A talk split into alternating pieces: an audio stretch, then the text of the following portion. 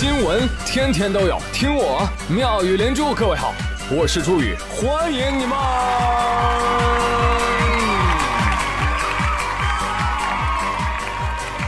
谢谢谢谢谢谢各位的收听啦！眉头一皱，大暑要到。太阳，你还敢再热一点吗？你这是在跟我们作对呀！嗯，请你出门左转，不送。太阳说：“我我我走了，你走吧，我我我真走了，你慢溜的。”太阳一走，台风就来了。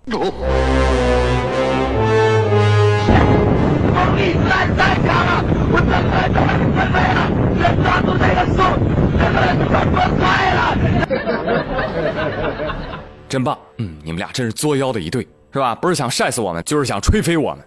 今年第十号台风安比昨天登陆上海崇明岛沿海，登陆时中心附近最大风力十级，还行啊，不是超强台风啊。不过话说，魔都的结界终究还是破了。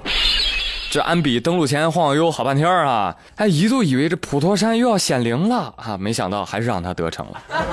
结界说：“嗯，就差那么一点了。”不过最后想想，它能登陆，可能也就是因为是个强热带风暴吧。它要是强台风的话啊，上海结界断不可能把它放进来的。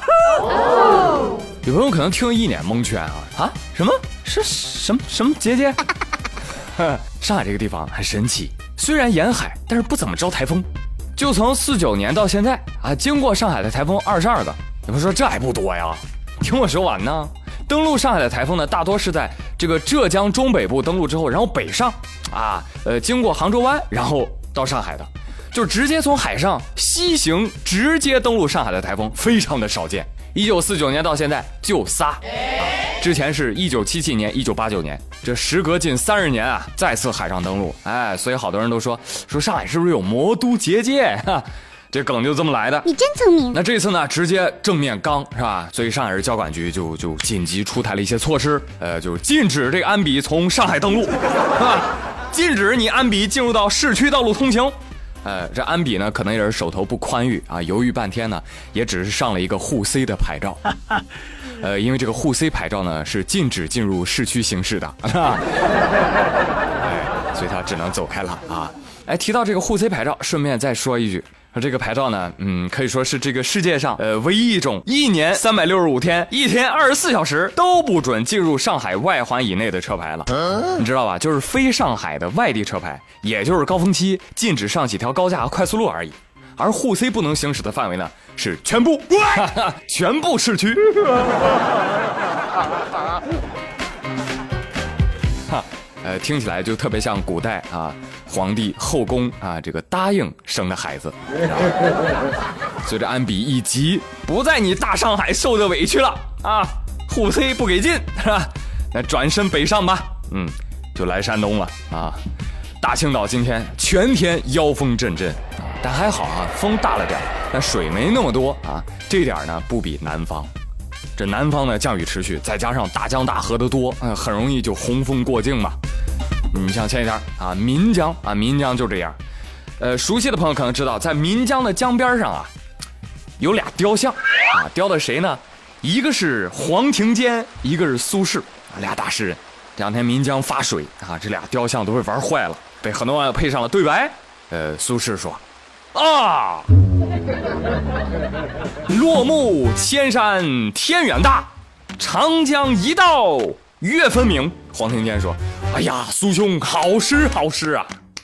哈哈哈，哪里哪里，在下欲去那江中游玩一番，兄台可否与我同去啊？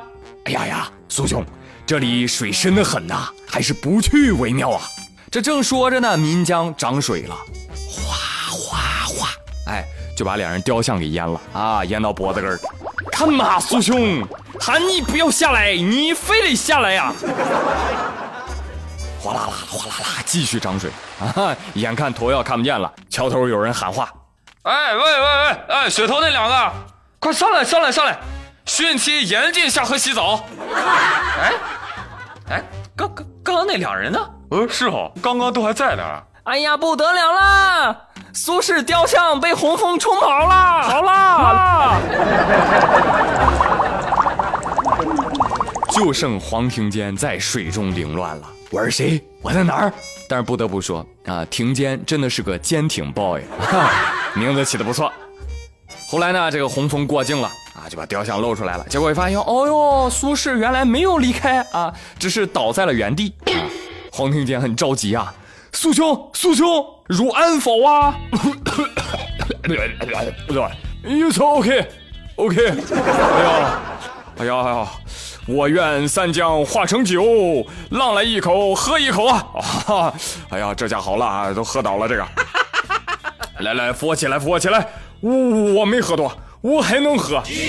围观群众也纷纷表示：“哎，你看苏东坡啊，酒量不行啊，是吧？就是啊，这都喝倒了嗦，对吗？对吗？在我们宜宾啊，薛微不能喝酒的就会失去朋友，你知道吧？”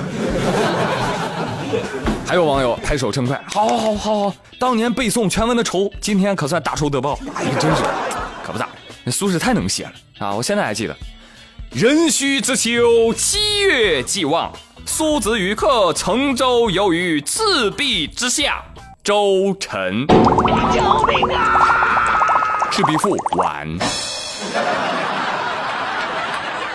啊，如果古文都那么短的话，我觉得我也不会介意背诵的，对不对，朋友们？正确，答对了。哦，对，说半天啊，又刮大风、发大水、来高温呢是吧？忘了问你们了，你们在哪儿啊？你们最近气温怎么样？天气如何呀？啊，无论如何啊，加油啊，挺过大暑，秋天就不远了。但是这两天还得忍忍嘛，是吧？昨天啊，还没下雨的时候啊，晚上我就出去遛弯，你知道吧？嗯，我遇到一个这个大爷。散步呢啊，一边散步，我一看大爷手里面拿个网球拍，我心想大爷这是半夜打什么网球啊？这是啊，那一路好家伙，噼里啪啦的，好比拿着菜刀砍电线，一路火石带闪电。定睛你看电蚊拍啊，大爷，哎是啦，哈，蚊子太多啦，大大蚊子。哎呦，大爷您这武器不得了，怎么了呢？您想啊，您这拍子上沾的是整个公园人的血呀。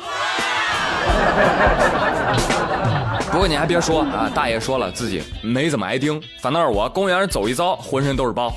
不过今天啊，我终于是找到了自己招蚊子的根源了。朋友们，你们平时可能有这样的发现，就是你跟某个人在一起的时候，你发现哎，蚊子怎么不叮我，都叮他呢？告诉你，因为被叮的人智商都比较高啊。根据麻雀理工大学的研究发现，蚊子叮人。是因为母蚊子它为了哺育后代而为之，所以呢，为了后代这只质量啊，母蚊子它会通过它发达的触角，挑选那些智商高、身材好、学历高、收入高、颜值高的人啊，去优先盯选。呃，因此呢，如果和朋友在一起的时候，你总是更容易被蚊子咬，那恭喜你，你比朋友更优秀。我呸！哎，信不信由你啊。哎，反正这是麻雀理工大学的报告，在笑话界呢也是非常权威的啊，它就是一个笑话。老子就知道。好了，朋友们，哎，今天妙连珠就说这么多了，我是朱宇，谢谢各位的收听，咱们明天再会喽，拜拜。